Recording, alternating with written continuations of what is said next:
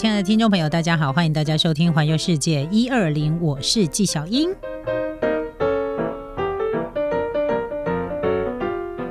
最近啊，我在网络上呢看到了一篇。呃，发文，然后我非常的有感而发。他就是说，武汉肺炎已经两岁了，但事实上，在我的心里，我觉得武汉肺炎已经三岁了。也就是说，这个该死的瘟疫，这个该死的传染病，已经影响我们整整两年多的时间，而且目前还在持续的影响当中。哦，那根据我的了解呢，在欧洲，因为经历了好多波的这种疫情反复的感染，然后大流行，其实很多的欧洲多人已经对防疫产生了严重的防疫疲劳。什么叫防疫疲劳呢？就是一直跟你讲要防疫防疫，然后你真的针对所有的防疫事件，真的让自己非常非常的身心俱疲。比如说戴口罩。比如说，你不能够随便的外出，然后甚至有时候你还必须要被限制外出。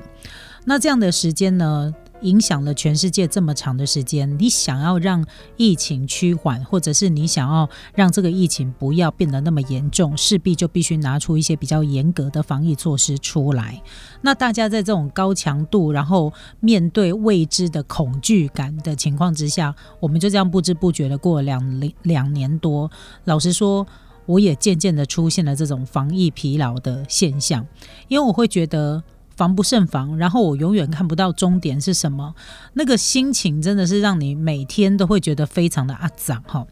你说即便好，你说不能去那个，就是不要去密闭空间，不要去人多的地方，就连我们上班族呢，很基本的，可能我们放假啊、休息的时候，我们可以去逛逛街啊、逛逛 shopping mall 啊、逛逛大卖场啊、走走路啊。有时候我都觉得它是一个奢侈，诶，为什么你知道吗？因为你必须戴着口罩训练你的肺活量，因为你戴着口罩，口罩你那个空气的流通一定不会那么好。那你再这样子去逛啊，原本你可能慢慢逛、慢慢看的，可能逛个美式大卖场，你可能花一个小时的时间，一两个小时时间逛，然后因为戴着那个口罩啊，我觉得我我三十分钟就想出来。因为你一直戴着口罩，呼吸不顺嘛，你就会觉得自己越来越缺氧，然后缺氧，你就会觉得头昏脑胀，这样有没有？我觉得那个真的会影响，哎，就就是类似这种，呃，只要你一出门，哪怕你可能在家，你也都会脑袋会一直提醒你说你要防疫、防疫、防疫。好，所以今天我要跟大家来聊的就是呢，展望未来的新时代。根据国际订房网呢，他们做的一个调查，然后呢，他们发出了七个关于旅游的趋势，在二零二二年好，然后这七个旅游区，这七个旅游趋势呢，背后都有一些不同的理由去支持它。那唯一比较不变的，应该就是大家按耐不住想飞的心吧，哈，就是。我现在就想要赶快去度假什么的哈。那当然，我们经过这么长一段时间的一个受到疫情的影响的一个巨大转变期之后，其实每一个人的生活或多或少都产生了一些不同形式的变化。那我们为了了解呢这个旅游产业这件事情呢，在最近受到疫情影响的这几年，我相信绝对是悲惨的惨。旅游产业，你只要跟那个旅游相关的上中下游。大概都是惨不忍睹哈，那当然我们就要跟大家来聊聊一聊，就说好吧，新的一年又到了。那虽然现在受到了一些欧姆克隆的影响，那其实台湾也受到一些本土的感染的威胁。可是呢，就整个旅游趋势来说，新的一年其实，在全世界就是它还是有一些大家认为应该归类的品相，可以跟大家一起来讨论的。然后呢，这七大旅游趣事呢，包含什么呢？包含呃，这个把假期呢认为是生命当中的维他命，把旅游当成是一个正向的存在。然后再来就是呢，希望可以在旅游的过程当中认识新朋友，好。然后再来就是切割假期与工作的界限，啊。然后再来就是呢，重温过去的旅程。以及呢，用旅游行动来回馈地方社区。另外一个趋势叫做说走就走，所以呢，这个大概是新的一年当中呢七大旅游趋势。首先，我们就一一跟大家来分析什么叫做维他命假期呢？呃，维他命就是你营养不良的时候，然后或者要平衡你营养的时候要吃维他命。那这个调查当中呢，发现说，哎。在台湾哦，至少有百分之八十七的人认为说，旅游这件事情呢，对自己的身心健康比运动。冥想这些活动还更有帮助，而更有效。然后呢，我们在经过了这么多年这种旅游限制的情况之后呢，有将近七成的台湾人体认到说，旅游这件事情对于身心灵的重要性。还有超过九成的人认为，规划假期对于自己的情绪健康绝对有正面的影响。诶，我之前哦，在疫情以前，我就曾经跟大家分享过，说台湾人真的非常喜欢旅游。你看哦，台湾这么小的一个岛，然后岛内两千三百多万人口，每一年那个出国就是出入境的那个数量啊，真的非常的可观。在疫情之前啊，全台湾的机场，当我们以这个桃机来说，桃园机场来说，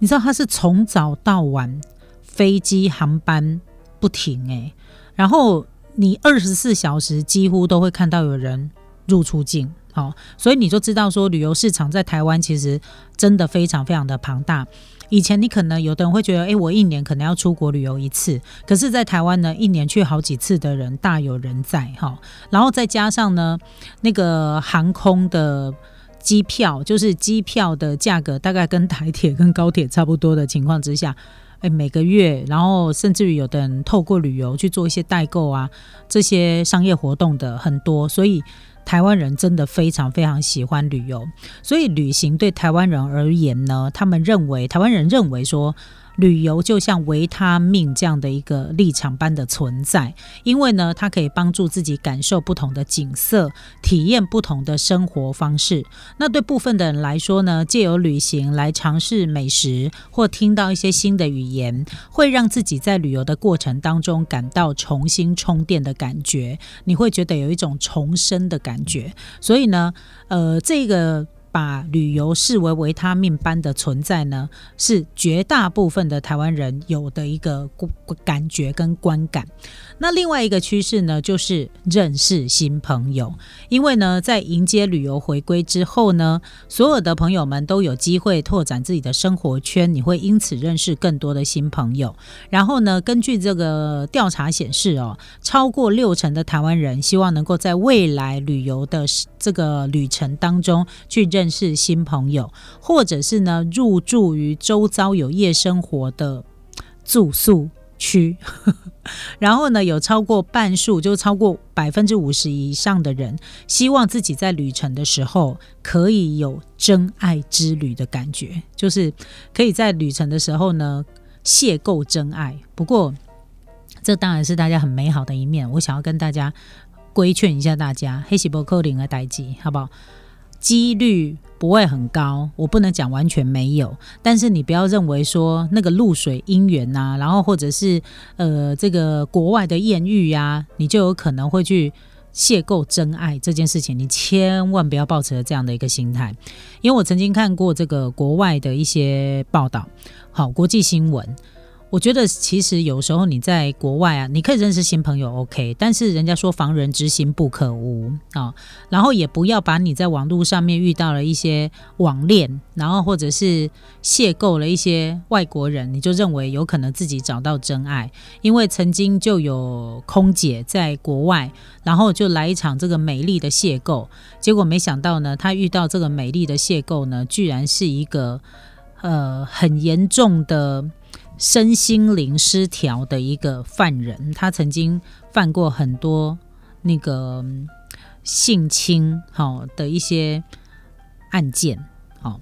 然后你还以为说自己遇遇到真爱，然后以为遇到帅哥或遇到美女这样哈，就类似像这样的一个事件呢，是真真的在台湾有。人遇到这样的一个情况那当然还好这个空姐她没有惨遭毒手但是她是事后才知道说哦原来自己在国外邂逅的这一个对象她居然是一个变态。好那像这样的一个事件呢你在网络上面呢你都可以看到很多人在这个部分来进行分享所以如果你不想要让自己成为社会新闻或国际新闻当中的主角的话我觉得真的不能够抱持的太浪漫的心态跟想法，否则的话呢，就很容易会出错。